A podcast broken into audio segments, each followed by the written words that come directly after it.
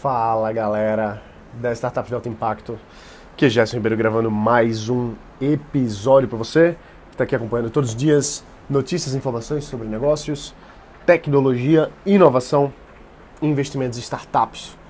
Já que a gente está falando de inovação, né, de startups, a gente tem que falar um pouquinho de tendência. De vez em quando eu falo de alguma tendência aqui e eu sempre digo, né, primeiro de tudo, que tendência é uma coisa perigosa. Né? Tendência é uma coisa que aparenta que vai ser, que tem grande potencial que seja, mas pode ser que não se consolide. Né? A gente já viu várias tendências aí que não se consolidaram no mercado.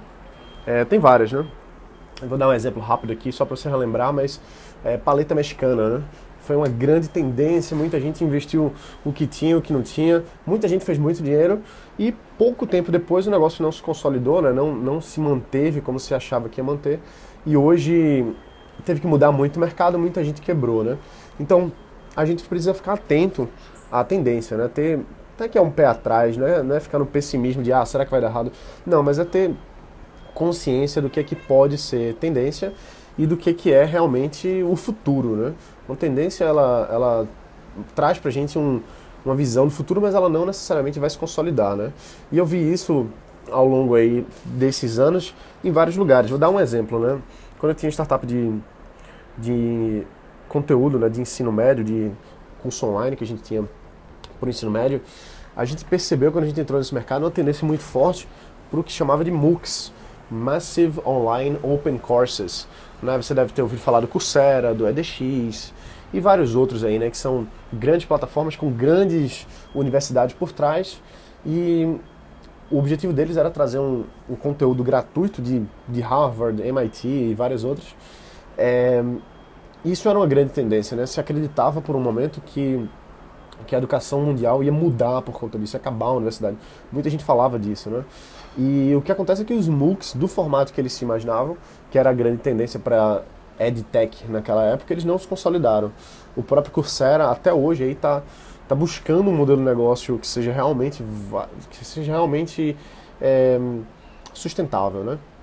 Então eles já tentaram de outras formas e tal, estão tentando aí e enfim, em algum momento acredito que eles vão, vão encontrar o melhor, né? E tem outras coisas que evoluíram, o próprio da, dos próprios MOOCs evoluiu para um lado que é o Nano Degree, por exemplo, o Audacity, que é uma empresa sensacional, eu tive lá no passado, inclusive estava esses dias uh, com o presidente do Audacity aqui no Brasil, o Carlos, e a gente estava conversando muito né, sobre, sobre os nanodegrees e tal, e como foi a evolução né, do, dos MOOCs, na minha opinião, né, evoluiu para isso. Então, uma tendência não quer dizer que aquele negócio vai ser exatamente daquele formato que se foi imaginado. Né? Então, voltando um pouquinho para as tendências que a gente tem hoje, o que, é que a gente pode observar?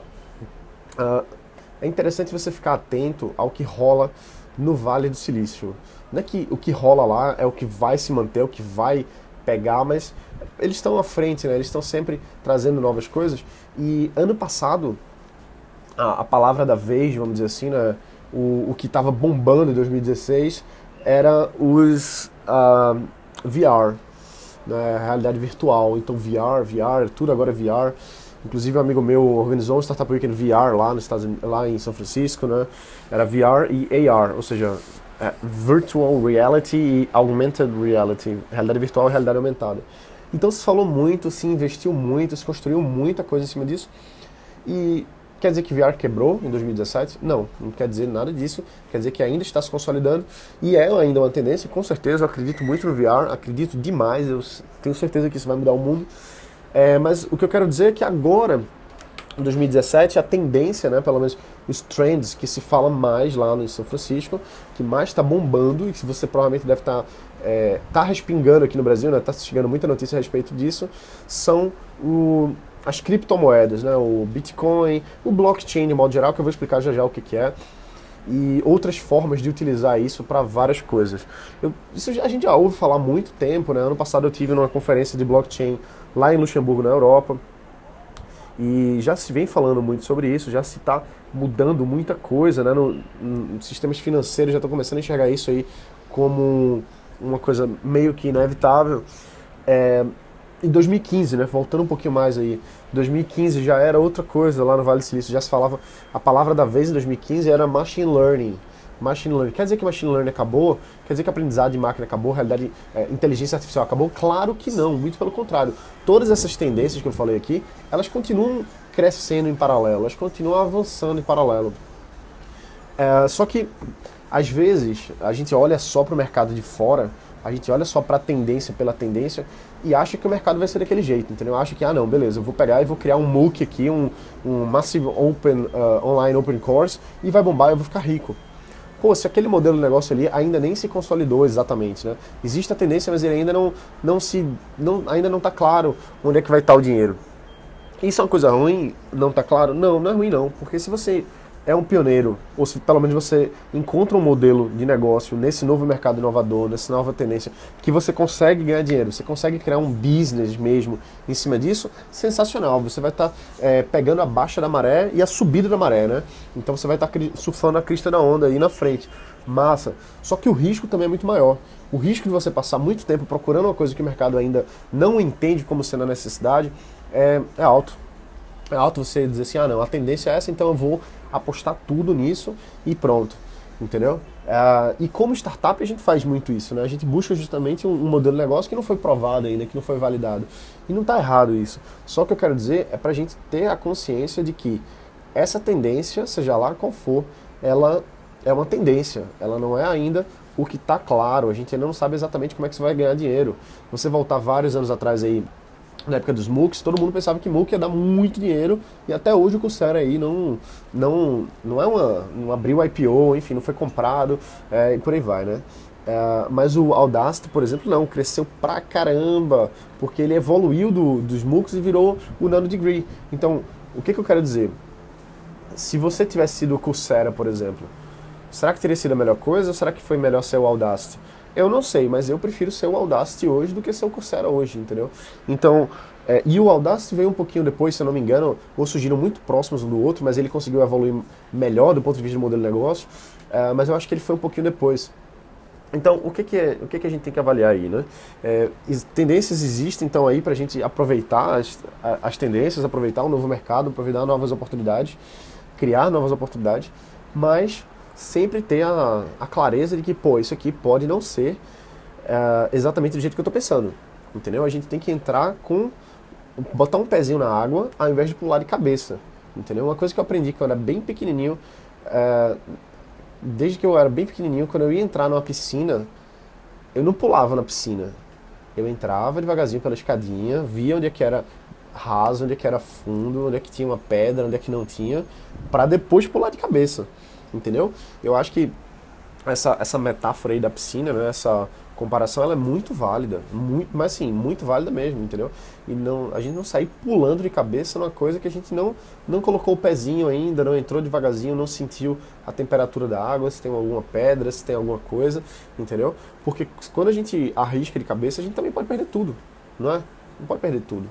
E a gente eu sei que tem muita gente aí que tá ouvindo que, tipo, ah, não, mas eu tô aqui para fazer o negócio acontecer porque eu sou fera e eu vou arriscar e eu acredito, o empreendedor tem que arriscar mesmo. Bicho, vai com calma, velho, vai com calma. Eu sei bem como é que é isso. Eu. Uh, sabe poker, né? Poker. Poker, eu jogava poker faz tempo que eu não jogo, tanto é que jogar novamente porque eu acho legal pra caramba. É, e no poker, engraçado, eu já percebi quando eu jogava esse meu comportamento anos atrás principalmente, né? Quando eu ia no poker, devagarzinho, sentindo os jogadores, arriscando dentro da possibilidade do momento, é, fazendo a avaliação de risco, ou seja, vendo quais eram as probabilidades de jogos melhores, jogos maiores, comparando com o meu. Quando eu fazia isso com parcimônia, quando eu investia com parcimônia, quando eu arriscava com parcimônia, eu tendia, no mínimo, a ficar muito mais tempo no jogo. Eu podia até perder, mas eu passava muito mais tempo jogando. E ganhava também. Agora, das vezes que eu entrava no, no calor, sabe? No, naquele calor de all-in, vou colocar all-in, era rápido, bicho. Mais cedo ou mais tarde eu saía. Mais cedo ou mais tarde eu saía. Então, essa, essa política assim do all-in tem que ser tomada muito cuidado, entendeu? É, eu tenho um amigo até que a gente estava conversando sobre isso alguns meses atrás, que ele ia, ia lançar um novo produto na empresa dele e tal. E ele disse, não, eu vou fazer isso, e eu vou dar all-in, vou colocar tudo aqui e tal. Eu disse, pô, bicho, vai com calma, vai com calma aí, porque se alguma coisa acontecer, você pode perder tudo. Ah, mas não vai acontecer nada de errado, eu conheço muito mercado. Certo, mas a gente não sabe o que, é que pode acontecer, pô. Você pode. Você, não é assim, tomara que não, né? Deus queira que não, mas, pô, você pode sofrer um acidente e ficar sem ter que trabalhar, entendeu? Sem poder trabalhar. Você pode ficar doente, não conseguir falar, é, não conseguir trabalhar pelos próximos três meses. Não sei, entendeu? Mas o caso é, quando a gente vai no all-in, a gente está descoberto, a gente está despreparado para o que pode acontecer. E a mesma coisa são para as tendências do mercado. Se tem uma tendência que surgiu e, pô, eu vou entrar com tudo, cara, vai com calma, vai com calma. Pensa duas vezes, avalia o risco. Né? A gente sabe que é, uma das maiores uma das melhores características do empreendedor, uma das, né, uma das, é avaliação de risco. É avaliar o risco, trabalhar para reduzir o risco, assumir risco moderado e que você possa de alguma forma controlar os resultados. A gente tem que trabalhar para controlar o resultado. Quando a gente entra no mercado, no, no, no gamble, né, na aposta feita no poker, é, a gente não tem como controlar o resultado. Quando eu, eu, tenho aquelas cartas na minha mão, eu tenho a probabilidade de ganhar ou não, mas eu não tenho como influenciar. Ah, eu posso fazer um blefe, eu posso fazer uma coisa, eu posso influenciar o meu jogador. Tá certo, mas o, o risco é muito alto, porque se outro cara disser assim, eu, eu topo, eu pago, e meu jogo for um blefe, eu me quebrei, entendeu? É, e vai ter jogador de poker que tá me ouvindo aqui que vai dizer, não, já não sabe de nada, de poker e tal. E é verdade, eu não entendo mesmo de poker não. Eu sei jogar um pouquinho, mas eu acredito que a gente tem que ser, tem que controlar as emoções. Eu acho que isso aí é regra básica para poker e para negócio. Tem que saber controlar a emoção na hora de investir. E falando de tendência, a gente tem que tomar muito cuidado para não entrar de cabeça e bater a cabeça no fundo da piscina porque era raso, a gente não sabia a profundidade. É, de uma tendência que apareceu, que está todo mundo falando que você acha que é a melhor coisa e a gente não sabe, entendeu? A gente não sabe. E falando um pouco de blockchain, né? eu falei que ia falar e acabei pulando esquecendo. Bom, uh, as criptomoedas, né, Bitcoin, tem várias outras coisas aí. Tem uma plataforma chamada Ethereum, Ethereum, sei lá como é que fala, Ethereum, acho que é assim em inglês. É, e o blockchain, eles são de forma muito simplista, tá certo? Eu não vou explicar aqui em detalhes, mas o blockchain é um, é um protocolo na internet em que você faz transações de forma segura e descentralizada. O que, é que eu quero dizer com isso? Quero dizer o seguinte: se você se eu tenho um papel para vender para você, certo? Esse papel pode ter qualquer coisa nele. Pode ser uma ação da minha empresa, pode ser um valor, alguma coisa, aquele papel pode ter um valor, seja lá o que foi isso, e eu quero vender para você. Você pode comprar de mim através do blockchain. De que forma? O blockchain ele é uma, ele é um protocolo, ele é um, uma, uma negociação que acontece em que você recebe um token, ou seja, um, Vamos, vamos dizer, vamos chamar de software, beleza? Não, é exatamente um software, mas, mas não deixa de ser, né? Tá, na, tá no nosso sistema, tá na, na internet. Então você recebe esse código, em que esse código diz como foi feita aquela transação, quando aconteceu, de quem para quem. E o que acontece é que assim, eu não tenho como alterar isso, você não tem como alterar isso, e caso alguém tente alterar isso, toda a base, toda a rede mundial fica sabendo e evita esse tipo de coisa. Então, um, o blockchain é como se fosse uma, uma rede. Imagina uma rede que tem várias ligações, né? vários nós, nós na rede. Então, o nozinho é, é aquele blockchain ali, é aquela, aquele token, por exemplo. Então, quando, quando tenta ocorrer alguma coisa, os outros nozinhos ficam sabendo daquilo. Porque ele está tudo conectado, entendeu? Então, de forma muito simples, a gente podia entrar em mais detalhes aí, mas é um pouco até confuso mesmo de explicar. E. Ou seja, é uma, é uma nova tecnologia para transações online e descentralizada. A chave é isso aí. Porque transações seguras e tal, a gente, a gente já tem, né? A gente faz transferência de banco, a gente faz as coisas. Só que isso aí é centralizado no banco. Se você manda um dinheiro para mim, ele vem para minha conta eletronicamente, mas o banco é que faz aquilo ali, está centralizado no banco. O, o blockchain, o Bitcoin, por exemplo, o Bitcoin é uma moeda você quando vende um Bitcoin, você está vendendo ali aquela moeda através da rede ali, né?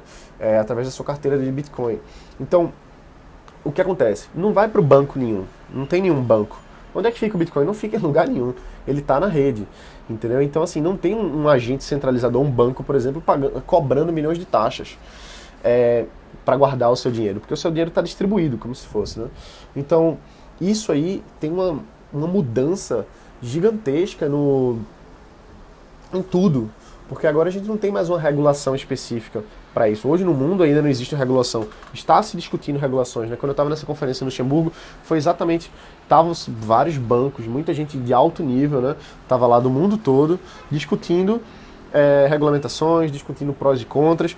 Por quê? Porque do jeito que, que é possível fazer hoje, é, se eu quiser mandar dinheiro para qualquer pessoa, eu mando sem que ninguém saiba, sem que tenha nenhuma, nenhuma, nenhum agente intermediador. Isso é bom por um lado, porque eu não vou ter que pagar milhões de taxas, por exemplo, mas por outro lado é ruim, porque você pode estar mandando dinheiro para terrorista e ninguém sabe como rastrear isso aí. Entendeu? Então tem essas, essas coisas aí, né, que, que são prós e contras, mas muda muito o cenário econômico mundial, é, caso seja adotado. Então, só para dar uma, uma comparação, né? O e-mail tá para carta, né? O e-mail é uma carta eletrônica. Você hoje recebe uma carta em casa, aquele papelzinho e tal, é, dentro do envelope. O e-mail é a mesma coisa, concorda? Só que é eletrônico. Você tem uma caixa postal em que lá dentro cai esse correio eletrônico que não tem o um papel. Pronto. O Bitcoin, por exemplo, é a sua carteira eletrônica. Você tem o seu dinheirinho que fica guardado dentro da sua carteira, só que ele, ele é eletrônico, ele não é físico. Ele não está em lugar nenhum, ele está distribuído. Da mesma forma que o, o e-mail. Pô, onde é que está o e-mail? Ah, ele não está em lugar nenhum, ele está pela internet, né? Assim, claro que tem um servidor e tal, mas enfim. É, então o e-mail tá para a carta da mesma forma que o Bitcoin tá para o dinheiro, entendeu? Então o Bitcoin é uma das moedas é, no mundo hoje, né? tem várias criptomoedas no mundo hoje, tem várias outras e o Bitcoin inclusive atingiu preços absurdos. Quem comprou Bitcoin anos atrás hoje está tá rico, né? Isso quer dizer que você deve comprar Bitcoin agora? Não sei, tá? Eu não estou aqui para dar recomendação financeira para ninguém não mas de fato o Bitcoin subiu absurdamente. Enfim, teve suas flutuações também, né? Claro, mas subiu muito de uns anos para cá. É, então acredita-se que o Bitcoin pode ser uma, um, padrão mundial de moeda, pode ser no futuro. E agora sim, a gente não sabe ainda como é que vai ser essa regulamentação, como é que vai funcionar e tal. É, ainda vai amadurecer muito o mercado de Bitcoin, de criptomoedas de modo geral, né, de blockchain de modo geral. Só que a gente tem que ficar atento porque tem muita coisa para acontecer, inclusive para quem está montando startup, para receber investimento através de Bitcoin. É uma coisa que já está começando a se tornar possível, inclusive com a nova legislação brasileira aí de crowdfunding. Uh, já estão se falando aí dos ICOs. ICO é, um, é uma oferta pública, né? não é bem pública, Uh, mas é uma oferta de criptomoeda aí para você vender ações na sua empresa, você vender, enfim, participação num produto, etc., através desse protocolo da internet, que é o blockchain, em que não tem nenhum regulamentador. Então, entre aspas, tá certo? Porque ainda não tem regulamentação, mas entre, entre parênteses, enfim, aspas, sei lá. Uh, você poderia, por exemplo, vender ações da sua empresa através dessa, dessa, desse protocolo da internet sem que tenha um agente intermediador. Claro que isso ainda hoje não é possível de, forma tão simples assim, né? Existe agora o crowdfunding que foi aprovado e tal. É, a gente até tem que dar uma estudada profunda aí nessa nova lei, né, para ver como é, quais são as implicações dela. Mas o, o blockchain facilitaria é, você, por exemplo, levantar investimento na internet. Você fazer um, uma carteira aí através do Ethereum, por exemplo, e você colocar, olha pessoal, quem quiser aqui a ter participação na minha empresa, eu vou vender aqui, sei lá, mil cotas a, vamos dizer, 100 reais cada cota, tá certo? Vou vender mil cotas a, a 100 reais cada cota e você vai comprar um token aqui através do Ethereum e você vai ser sócio dessa minha empresa, tudo que for protocolado aqui, tudo que tiver venda, uh, os donos aí desses tokens vão receber X da venda, enfim, dá para você fazer uma programação lá que a pessoa recebe automaticamente. Uh, enfim, então isso é possível? Sim, isso é possível. Como é que é feito isso? Caramba, isso ainda não está muito certo, ainda não está muito claro. Mas já tem muita gente trabalhando nisso, já tem muita gente falando sobre isso e vale muito a pena a gente dar uma estudada, aprender, porque sinceramente, assim, é, eu já vi muitas tendências aí interessantes e tal. Agora, eu acredito que o blockchain ele vai mudar mesmo a forma da gente viver o mundo financeiramente e, e claro que isso vai transparecer para outras coisas, né? Então vale a pena a gente estudar um pouco mais aí sobre blockchain, sobre a gente entender principalmente uh, como é que isso vai acontecer, né? Eu acho que os ICO são muito interessantes, então vou até gravar um outro podcast aqui essa semana sobre só sobre ICO pra gente ver como é que a gente pode entrar nisso aí. E, enfim, é isso. Então, você achou interessante né, essa, essas novas tendências, vale a pena dar uma, uma pesquisada, dar uma estudada, porque é o que eu gosto de dizer, que tipo, oportunidade ela não aparece, entendeu? A oportunidade a gente cria. Eu achei interessante uma coisa dessa aqui, um ICO, por exemplo, você vai, estuda, você vai ver como é que é possível aplicar, você vai fala com o advogado para ver como é que você pode fazer um crowdfunding com ICO, etc. E aí você lança uma campanha dessa e você cria uma oportunidade que não existia antes. Não vai ficar esperando, ah, tomara que surja um ICO, ah, tomara que surja não sei o quê. Poxa, seria tão legal. Não, bicho, vai atrás, porque você não tem nada a perder, né? Você tem, ah, eu vou perder meu tempo. Tá, mas no mínimo você vai aprender muito, você vai estudar o mercado, você vai se tornar uma pessoa melhor empresarialmente porque você sabe mais sobre o mercado que é emergente e que é uma tendência. Então, é isso aí, galera. A gente se vê aqui amanhã. Um abraço, bota pra quebrar e a gente vai falar um pouquinho mais sobre blockchain ainda essa semana, tá bom? Um abraço, valeu e até amanhã. E lembra de deixar um review. É isso aí, valeu, tchau, tchau.